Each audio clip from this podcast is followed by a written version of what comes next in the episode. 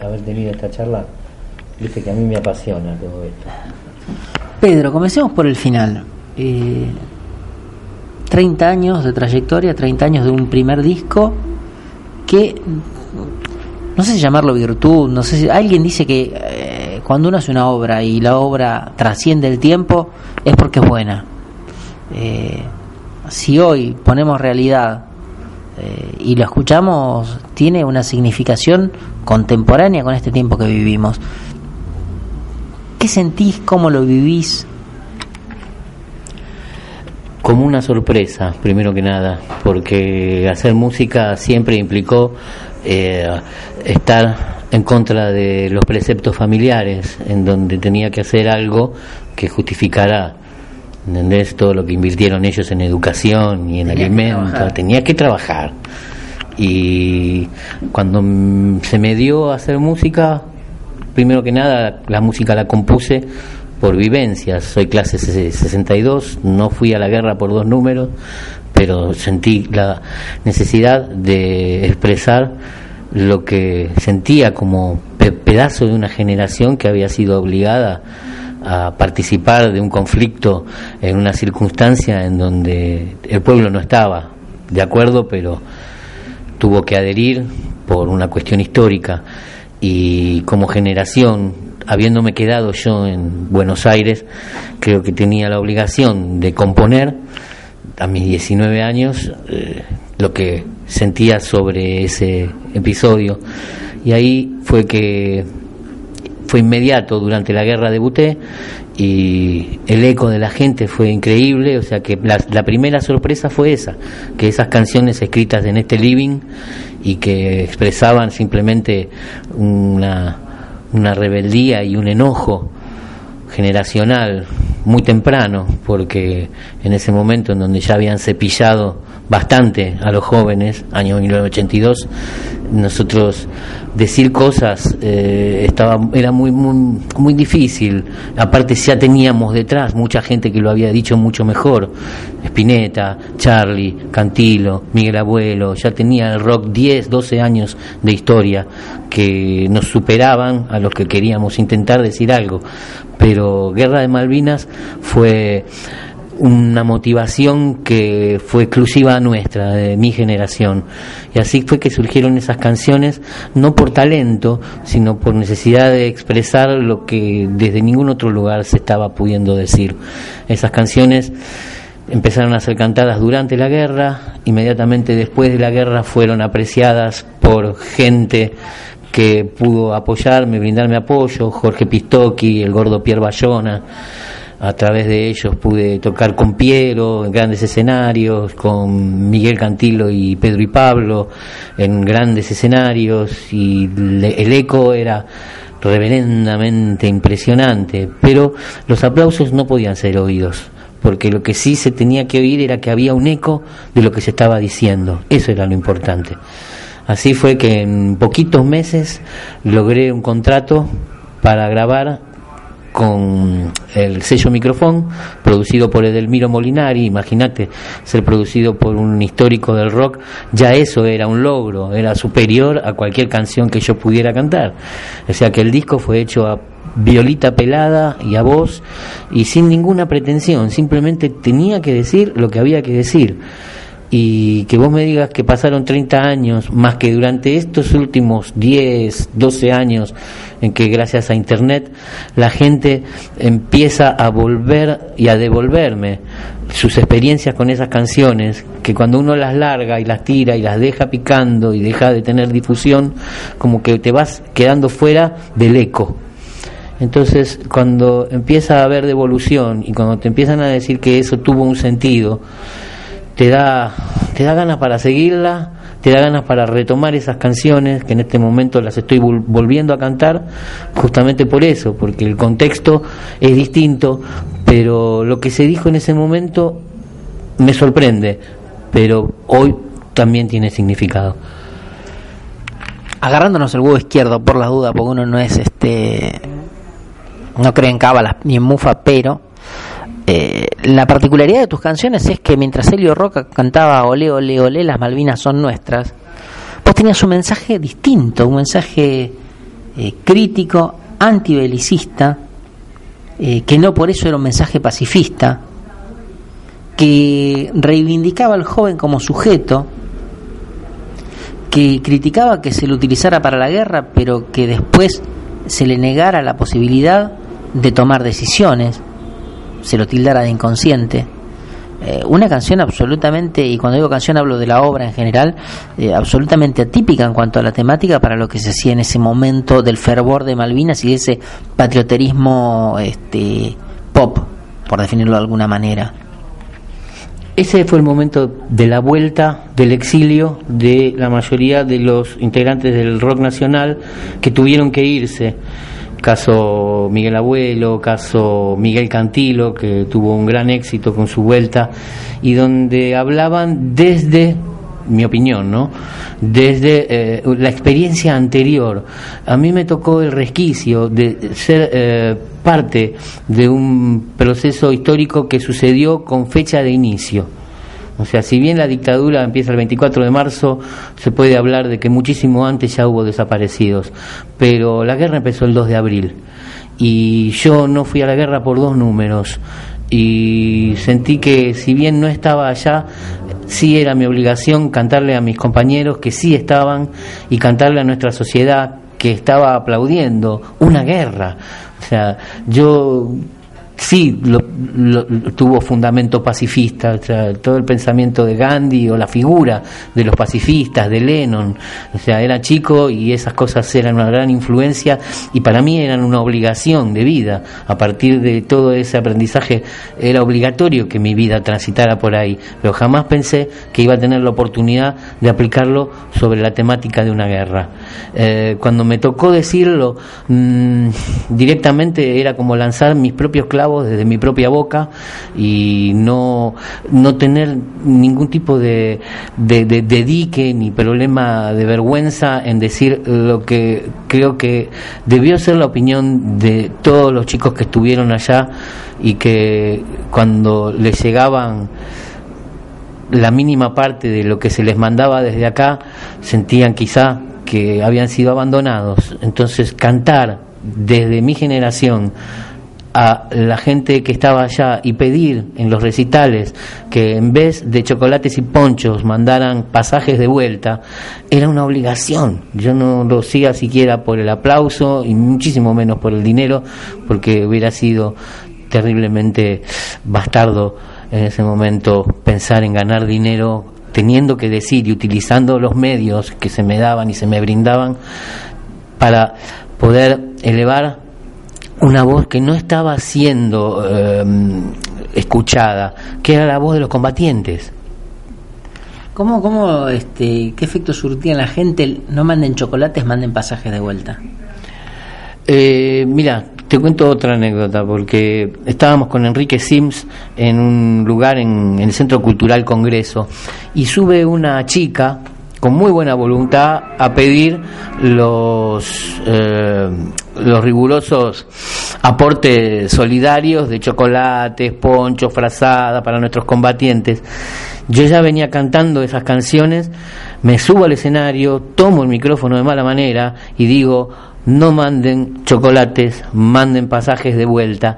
Y se armó una piñata, se armó un despelote, que Enrique Sims estaba escondido abajo de la mesa y cayó la policía y se armó un toletole muy grande, que a mí en ese momento me pareció fabuloso, me pareció fantástico, porque provocar esa reacción lo mismo que te había contado antes, lo, hice el día 2 de mayo en el Teatro de la Fundación Astengo, abriendo un recital de Piero, y en ese momento sí, arranqué un tibio aplauso, porque dicho desde un chico, quizás sí era inimputable para poder decir algo que de otra manera me hubieran tirado con un sillazo o me hubieran matado, porque me estaba tirando en contra de algo que era religioso y era el fervor en ese momento, la lucha, la guerra y recuperar las islas. Pero yo estaba hablando desde la vida, nada más. Eh, esto que podría ser casi una anécdota de comienzo de carrera, se convirtió después en un reflejo de tu carrera. Eh, ir en contra del, mensaje oficial, en contra de eh, la moda, si se quiere.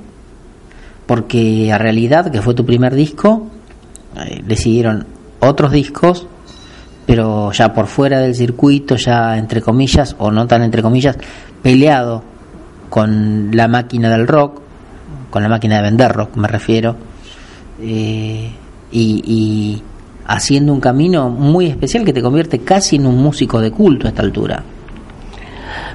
En esa época yo era chico, ¿no? Le dije a alguien, no recuerdo ahora quién, yo no le vendo mi alma al diablo. Y ese tipo me bajó inmediatamente y me dijo, y andás a ver si el diablo te la quiere comprar. Y ahí fue una lección de humildad, porque para seguir cantando eh, por fuera de lo que podía ser eh, agradable y comercial, realmente había que estar muy convencido y si encima eh, podía uno ser ninguneado por el mismísimo diablo, entonces ¿cuál era el sentido? O sea, ¿cuál era la confrontación y por qué, ¿entendés? ponerse en contra de.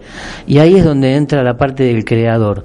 Cuando vos creás desde tu corazón, te va a salir lo que tenés que decir y no vas a poder, ¿entendés?, darle esas vueltas del oficio como para agradar o como para gustar o por estar dentro de los parámetros de producción. Así que quizá lo que más me costó fue... Em, eh, perdonarme no ser eh, un poco más pillo, un poco más vivo y buscar la frase que la gente aplaudiera o aceptara.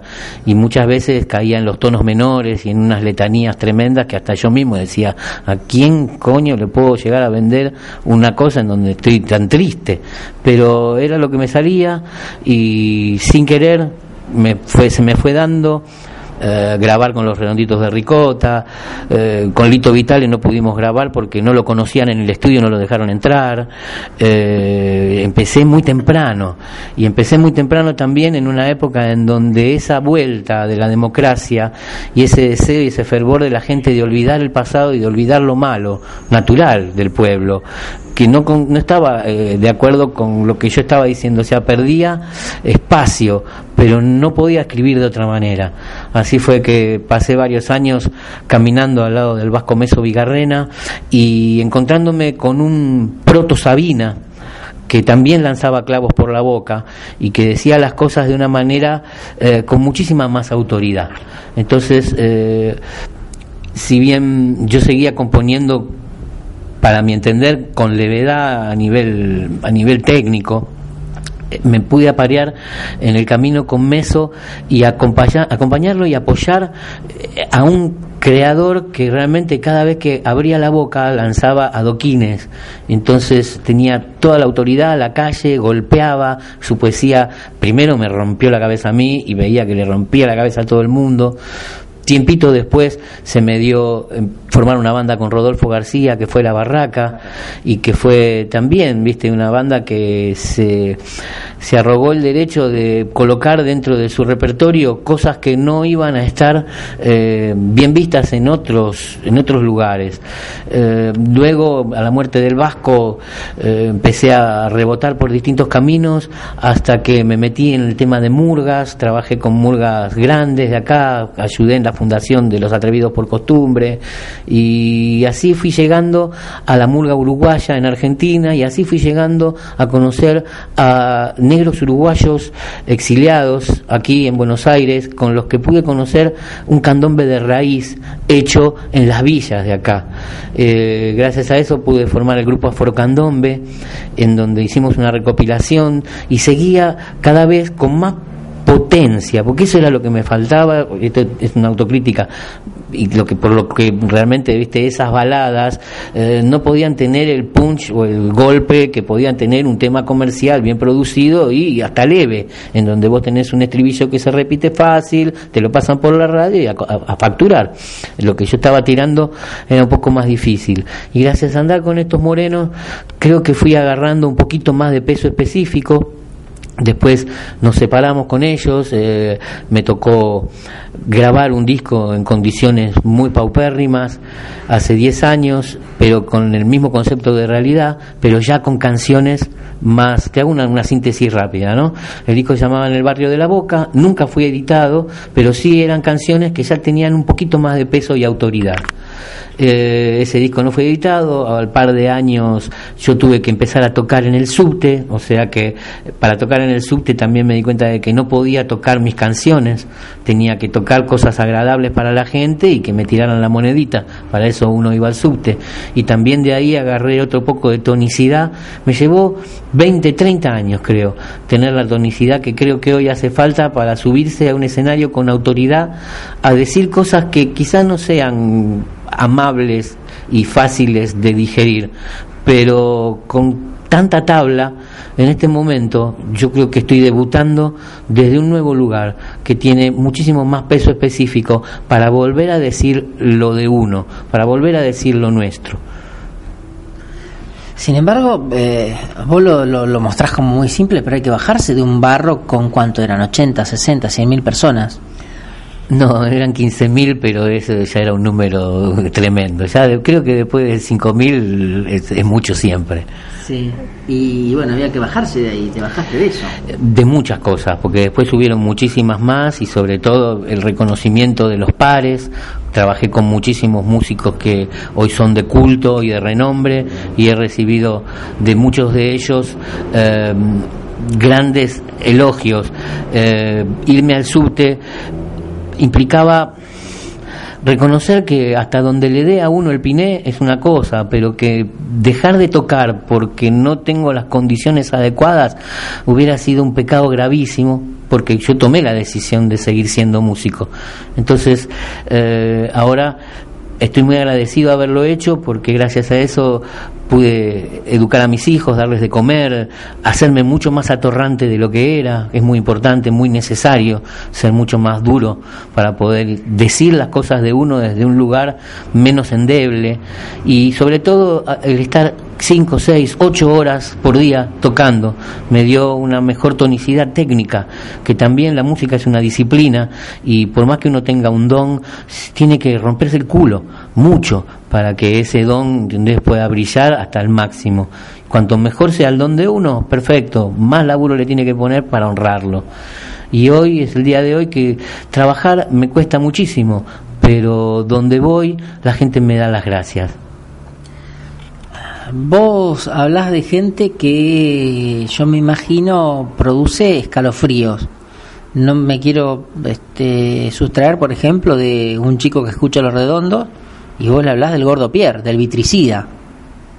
Eh, hablas eh, de gente que es parte de la historia viva del rock como vos y que te acompañó. ¿Qué, qué crees vos?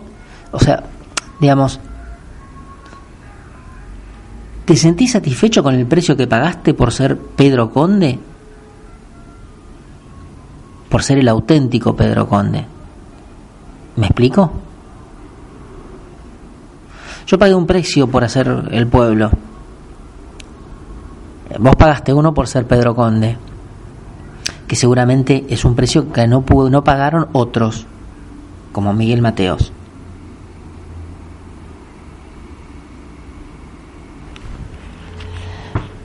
Cuando volví del Teatro de la Fundación Astengo, el día de mi debut, el 2 de mayo, el Gordo Pierre me quiso cambiar el nombre porque mi nombre artístico debía ser algo mucho más pegador. Fue la primera vez que me pude imponer porque yo no estaba queriendo ser artista, yo quería decir mis cosas. Entonces, llamarme Pedro Conde para mí era suficiente, era mi nombre y ya fue el primer el primer óvulo que tuve que poner en esa alcancía de ser uno mismo. No transar un nombre de fantasía porque no lo necesitaba, porque realmente no estaba buscando, ¿entendés?, un, un, número en el sindicato de variedades. Yo quería decir mis cosas. Otra anécdota fue con Miguel Abuelo, que enojadísimo me decía que yo podría haber sido el nuevo Miguel Abuelo y yo le decía que quería ser simplemente Pedro Conde. Y es el día de hoy que 30 años después y con lo que vos me estás diciendo, más la sumatoria de un montón de, de palabras muy lindas y halagadoras de muchísima gente que yo respeto muchísimo, o sea, es un eco, un eco con mucha autoridad porque la gente que me está devolviendo es gente que yo respeto. Entonces, te digo que todavía me falta muchísimo por aprender. El nombre ya está brillante, pero todavía no lo puedo poner en una chapa en la puerta de casa ni decirle a papá, papá, soy dentista o soy bancario o me la gano como corresponde. Sigue siendo una lucha poder cantar mis canciones, cantarlas desde mi nombre es un orgullo porque es el nombre de mi padre, es el nombre de mi abuelo y lo llevo con orgullo para que mis hijos, que también ahora son músicos, puedan algún día sentirse contentos. No les voy a dejar nada, ni una quinta, ni una 4x4, ni un fondo fiduciario, pero quizá cuando caminen su camino musical se vayan encontrando con este eco que tarda, porque en La Pampa decía el vasco no hay eco, y yo ahora al vasco le respondería sí hay eco, pero tarda, tarda mucho. Claro, vos por ahí decís, no puedo poner la chapa dorada, pero eh, las herramientas no tienen que brillar. Los martillos no brillan. No, eso es el oficio, pero muchas veces vos necesitas eh, difundir, divulgar ese oficio. Hoy tenemos una ventaja, Hugo, que es, eh, gracias a la red, se ha democratizado muchísimo la posibilidad de que todos tengamos acceso al eco cuando antes para tener eco necesitabas una agencia, un promotor, eh, volantear, pegar afichetas y romperte las manos con la soda cáustica y ahora podés volantear por internet, podés volantear por Facebook, tenés un eco y si encima tenés contenido, que es una de las claves de la red, Hoy podés tener una hermosa página, pero si no tenés contenido no te visita nadie.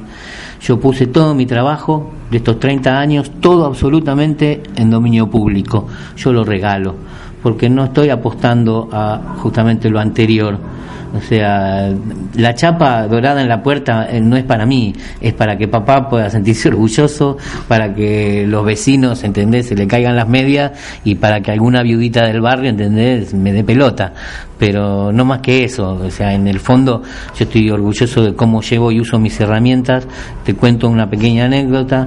En este momento estoy componiendo nuevamente después de un vacío muy grande y estoy muy contento de que los temas que estoy haciendo, gracias al oficio, y gracias al estudio, porque no he parado de estudiar nunca, estoy muy orgulloso de que realmente creo que son las mejores canciones que puedo componer. Desde el oficio yo me estoy dando unos lujos bárbaros y no tengo pretensión de grabarlo porque eso es un camino paralelo, no tengo pretensión, quizá en algunos lugares me lo escuchan, ahora por suerte estoy tocando, haciendo un ciclo en el imaginario que es de un músico amigo que tiene éxito y entonces me lo puede brindar, yo no pago para tocar, esa es otra de mis rebeliones de estos últimos 10 años. O sea, el bolichero pasó a ser la estrella y el músico, bancátelo, porque a vos si te gusta hacer música, jodete.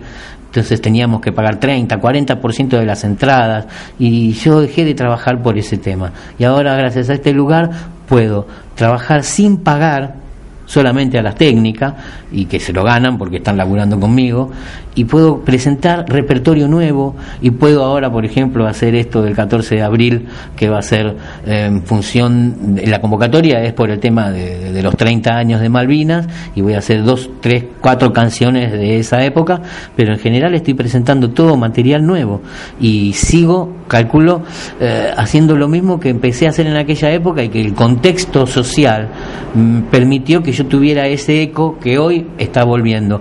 Pero lo que yo estoy haciendo ahora y que habla un poquito más de las relaciones humanas y no tanto de, temas tan sociales, eh, la experiencia personal, todo eso quizás no tenga el eco y quizás no pueda ser apreciado masivamente y quizás no pueda poner ni una chapa de, de, Corlock en la puerta de mi casa pero estoy sigo haciendo lo que tengo que hacer mejoré el oficio, mejoraron mis herramientas y eso lo tomo como una satisfacción personal. Y como ya estoy grandecito, ya no hay tanta gente que pueda decirme, bueno, pero si no te ganas la tuya, ¿para qué sirve? Eh, algún día vas a crecer, ¿no? Como decían, eh, cuando tengas 30 ya vas a pensar distinto. No creo. cuando tenga 30 te cuento. Eh, dos o tres temas que están colgados por ahí que son realmente significativos en la historia de Pedro Conde. Eh, ¿Cómo surge la idea de que todas las canciones son de dominio público? Porque si te cortan la difusión y si no tenés eh, el aparato adecuado o el dinero o las condiciones necesarias dentro de los parámetros de producción, mira con qué términos te hablo, que son los que te hablan ellos. O sea, tenés dos opciones, o hacer lo que ellos te dicen o abandonar tu obra. Y justamente hay una tercera opción, el dominio público, el que quiere que las escuche gratis. Mi trabajo es tocar en vivo, y seguir haciendo discos. El próximo disco no lo voy a poner a dominio público, lo voy a vender en los recitales y si alguien lo quiere poner en su disquería o en su almacén, que lo venda. Pero hoy me bajé de esa carrera loca y estúpida porque los demás te reconozcan tu obra. En la obra va a seguir su camino y se va a arrastrar de pion a pion en un profundo murmullo, como decía Tahualpa. Entonces ya no, no me preocupa si tengo eco, si puedo ir a los chinos y comprarme un champán más caro. O de alguna manera la gente que tengo alrededor me banca porque cree en mí y no tengo necesidad de más de eso. Porque yo, si puedo estar 12 horas estudiando para tocar mejor, o sea, mi tiempo se va en eso, no en kioscos. Hablemos un poco del Meso. ¿Cómo surge la relación? ¿Cómo lo conociste? Un tipo, Meso y Garrena, que ya es leyenda. Nos toca un día ir a, en marzo del 86 a un festival solidario en Resistencia Chaco por las inundaciones. Ahí viaja también un vasco desconocido para todos, Meso Vigarrena. En ese momento era José Luis Meso o el vasco todavía no era Vigarrena. Vigarrena quiere decir segundo o junior en vasco, no es un apellido, es, es, Meso hijo, porque él decía que Meso padre cantaba mejor que él. Entonces él era Meso Vigarrena. Y ahí en el viaje... Em, estaba Resistencia empapelada con mi nombre porque era la figura central y el vasco era completamente desconocido y tocábamos y estaba el gobernador y estaba el intendente y había agua en el foso de los de los músicos porque el lugar estaba inundado y yo era el número central de toda esa movida pero estaba al lado de un tipo completamente desconocido que en la habitación del hotel me cantó en este barrio y me reventó el cerebro porque no podía creer cómo una canción escrita por un tipo que yo no conocía, fuera la radiografía de todo lo que sentía en ese momento. O sea, en ese momento yo más que conocer al vasco, supe lo que es el poder de la canción cruda, ¿entendés? O sea, como pura energía. Esa canción me rompió la cabeza y de ser yo el número central de ese momento, pasé a ser el fanático número uno de ese personaje completamente desconocido que era José Luis Meso Ugarte, Meso Vigarrena.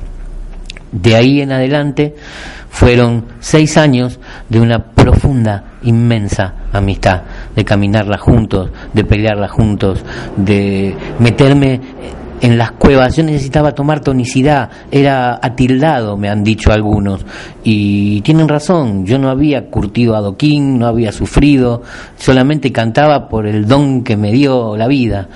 Pero cuando lo conocí al Vasco, tuve la oportunidad de caminar por lugares muy densos, muy pesados, en donde no talla tu nombre, ni tu chapa, ni tu ropa, ni tu tarjeta de crédito, tallan tus pelotas. Y si con tus pelotas salís vivo, cosechas amor. Eso fue el camino con Meso.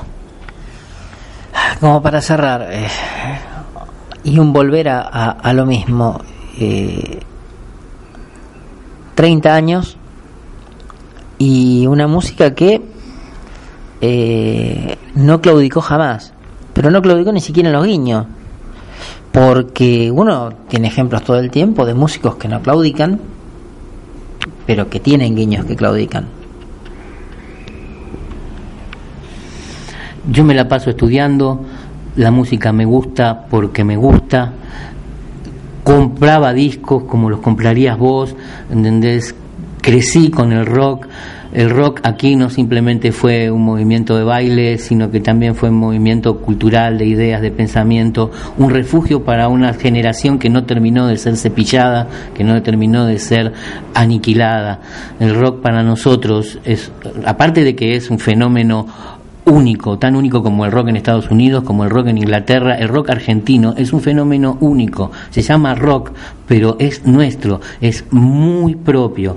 Nosotros somos parte de eso, tenemos eso, es nuestro soporte, entonces ya no te hablo ni siquiera de que pudiera traicionarlo por 10 patacones. No puedo, no puedo porque, o sea, crecí en eso y voy a seguir hasta que me salga la canción perfecta, que quizá esa sí es la única meta que llevo adentro. Y será perfecta cuando a mí me emocione. Y como me han emocionado en crudo y en vivo muchos autores y muchos compositores que conocí por el camino y que no son conocidos, yo quiero eso, para darle a la gente y para darle a mí y a mis hijos. Poder tener canciones que te lleguen al alma, que te puedan servir y que si en algún momento me tenés que devolver algo que sea tan alto y tan inmenso como lo que me han producido a mí esas grandes obras. Gracias.